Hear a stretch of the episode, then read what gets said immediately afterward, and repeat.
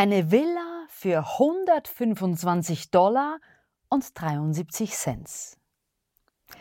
Dies ist ein Ausschnitt aus dem bekannten Buch Das Kreuz und die Messerhelden und gleichzeitig die Geschichte hinter dem weltweiten Drogenrehabilitationsprogramm Teen Challenge, das von David Wilkerson 1960 ins Leben gerufen wurde. Und so hat alles begonnen. Schon seit geraumer Zeit trug ich einen Traum in mir. Ich träumte von einem Zentrum für drogenabhängige und in Gangs verstrickte Jugendliche. Ich wollte es Teen Challenge Center nennen, und es sollte mitten im verrufensten Teil der Stadt liegen. Es würde das Hauptquartier für ein Dutzend oder mehr hauptamtlicher Mitarbeiter sein, die meine Hoffnungen für diese jungen Leute um uns herum teilten, die deren wunderbare Möglichkeiten und die tragische Vergeudung ihres Lebens sahen. Im Sommer 1960, nachdem ich beinahe ein Jahr lang hauptamtlich in der Stadt gearbeitet hatte, fing ich an, sehr vernehmlich von meinem Traum zu reden. Doch immer begegnete ich dem gleichen Einwand. David, dein Traum hat nur einen Fehler. Er erfordert Geld. Das stimmte natürlich. Wir schienen auf unserem Konto nie mehr als 100 Dollar beisammen zu haben. Es war erst eine wohlgemeinte, tüchtige Scheltrede von Gwen nötig, um mich von der Furcht freizuschütteln, das Unternehmen dennoch zu wagen, obwohl wir kein Geld hatten. David, sagte sie eines Abends, als ich gerade wieder über Geldmangel geklagt hatte, du solltest dich schämen, du greifst die Sache von hinten an, Du versuchst erst Geld aufzutreiben und dann dein Haus zu kaufen. Wenn du dies im Glauben tust, solltest du dich zuerst um dein Zentrum kümmern und dann dafür das Geld zusammenbringen. Zuerst klang mir das nur wie die Denkart einer Frau, doch je mehr ich diesen Gedanken bewegte, desto mehr musste ich ihr recht geben. Ich traf mich mit meinem Zentralkomitee und sprach zu ihnen über Gwens Ansicht, dass wir uns zuerst um ein Grundstück kümmern und uns später darum sorgen sollten, wie wir es bezahlten. Das Komitee war bereit, dieser Idee zu folgen. Wir können es als ein offenes Glaubensexperiment auffassen, schlug Arthur Graves vor, einer der Geistlichen im Vorstand. Wir kamen überein, uns in der Clinton Avenue zu treffen, um zu sehen, was für Häuser, wenn überhaupt, etwa zur Verfügung standen. Ehe wir uns aufmachten, rief ich Paul Dilena an, unseren Schatzmeister, und fragte ihn, wie viel Geld die Organisation in der Kasse habe. Warum? fragte Paul. Nun, wir dachten, wir sollten losgehen und uns in der Clinton Avenue etliche Häuser ansehen. das ist ja lustig, sagte Paul. Wir haben jetzt gerade ein Guthaben von ähm, 125 Dollar und 73 Cent. Hm. Das beunruhigt Sie wohl nicht? Nicht, wenn unser Experiment klappt. Wir halten Sie auf dem Laufenden. Nachdem wir uns mehrere Häuser angesehen hatten, fanden wir eines, das tatsächlich perfekt zu unserem Vorhaben passte. Eine riesige Villa an der Clinton Avenue. Es gab nur zwei Haken. Sie war ziemlich heruntergekommen und sie kostete 65.000 Dollar. Doch Harold Bradison, unser holländisch reformierter Pastor von Mount Vernon, sagte plötzlich so laut und klar, als ob er predigte: Dies ist das Haus. Dies ist das Haus, das wir nach Gottes Willen haben sollen. In seiner Stimme war etwas so Gebietendes, dass es wie eine Weissagung anmutete.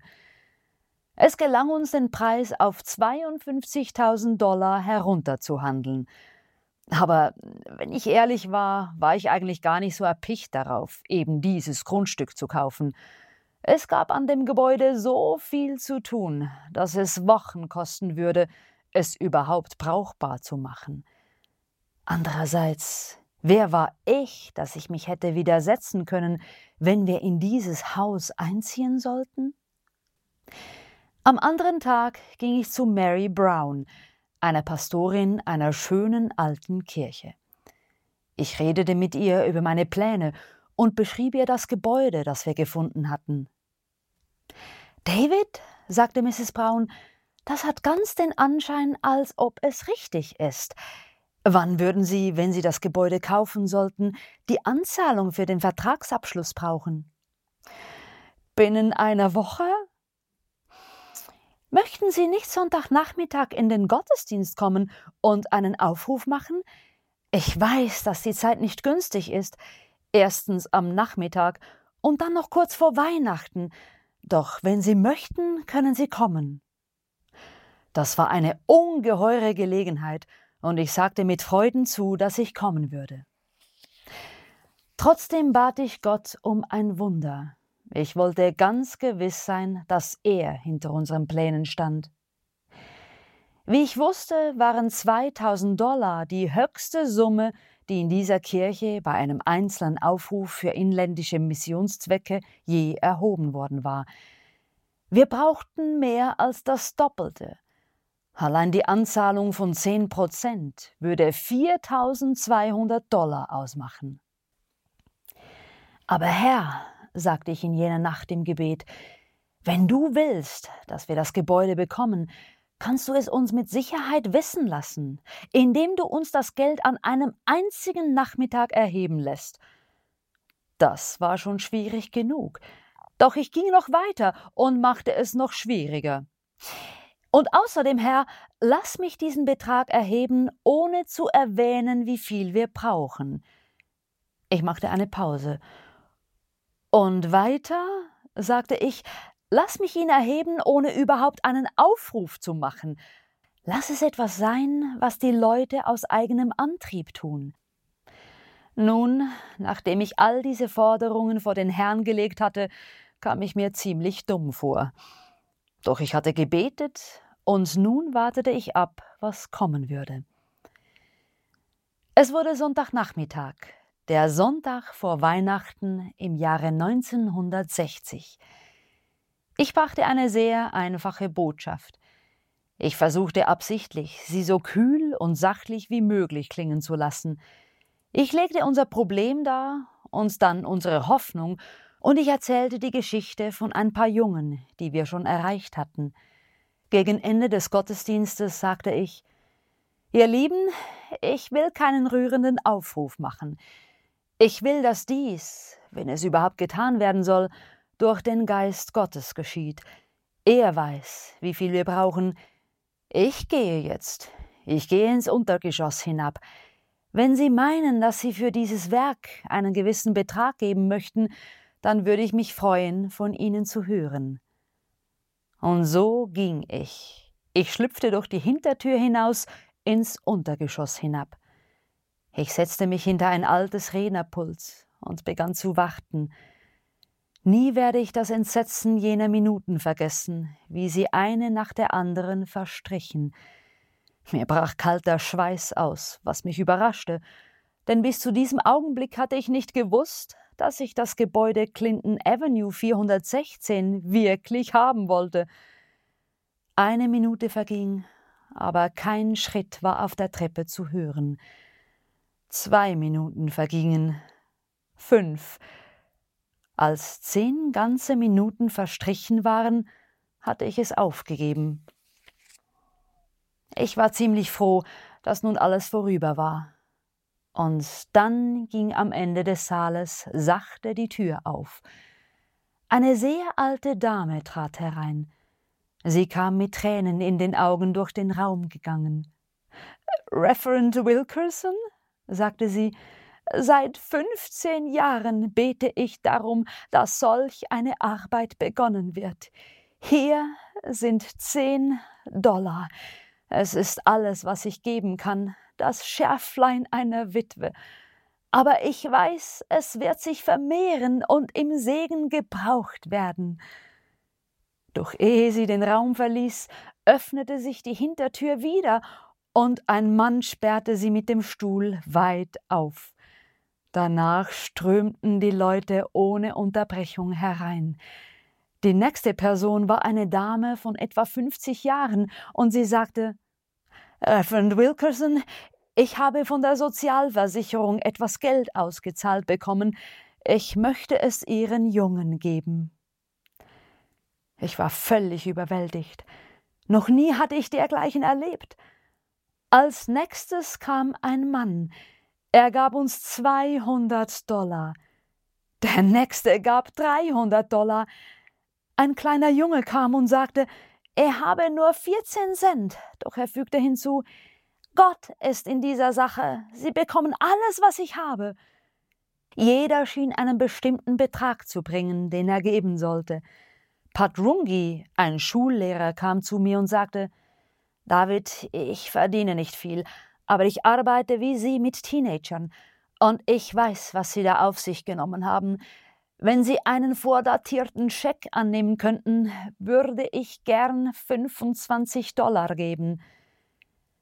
15 Minuten dauerte es, bis die Schlange von Leuten vorbeigegangen war und alle ihr Geld auf das Pult gelegt hatten. Aber ein jeder brachte mehr als nur Geld. Jeder brachte Ermutigung mit und vor allem eine wahre Freude am Geben, eine Freude, die sich auf mich übertrug. Als schließlich der Letzte gegangen war, brachte ich den Haufen Scheine und Schecks in Mrs. Browns Arbeitszimmer hinauf, und dort zählten wir ihn.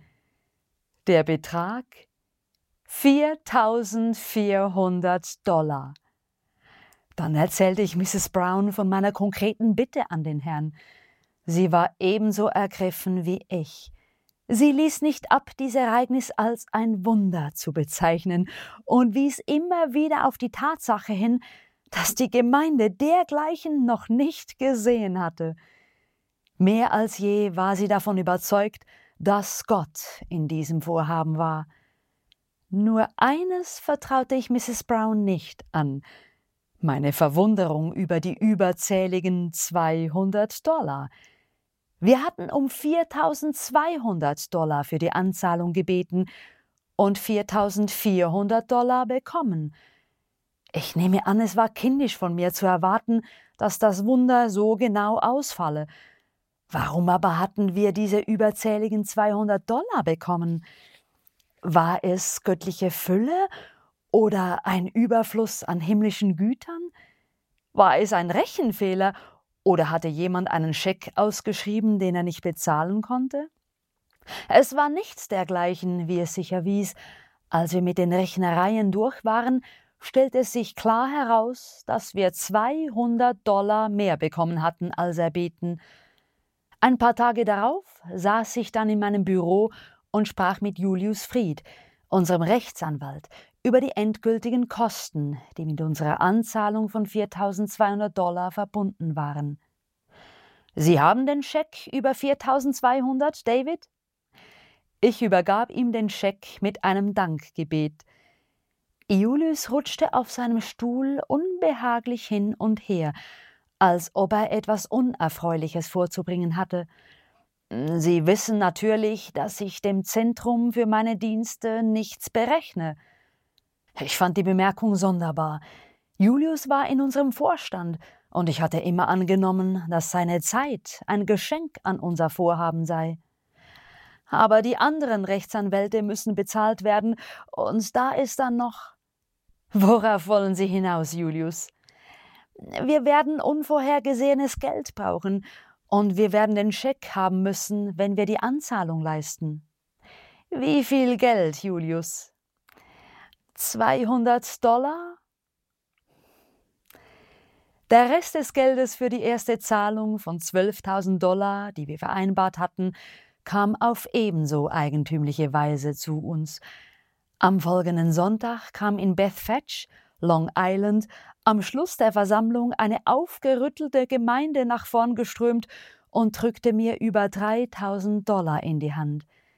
In der darauffolgenden Woche rief mich Arthur Graves an, um mir einen Beschluss seiner Gemeinde mitzuteilen.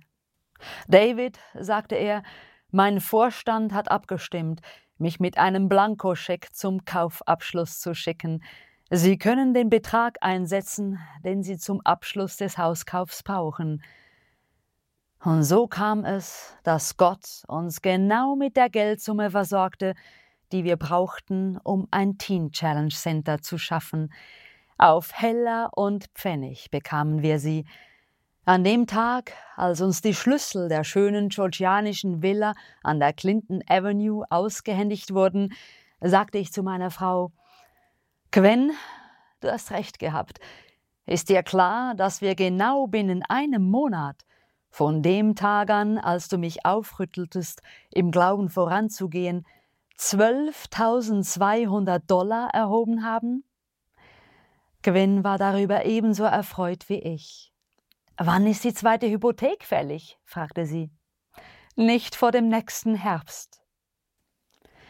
Heute, über 60 Jahre später, gibt es über 1000 Teen Challenge Zentren in der ganzen Welt. Und alles begann an Weihnachten 1960, als Gott David Wilkerson, der gerade mal 125 Dollar und 73 Cent auf dem Bankkonto hatte, eine ganze Villa schenkte. Jesus sagt nicht umsonst, dass unser Glaube Berge versetzen kann. Glaubst du das? Mit dieser Frage und dieser unglaublichen Geschichte wünsche ich dir eine besinnliche Weihnachtszeit.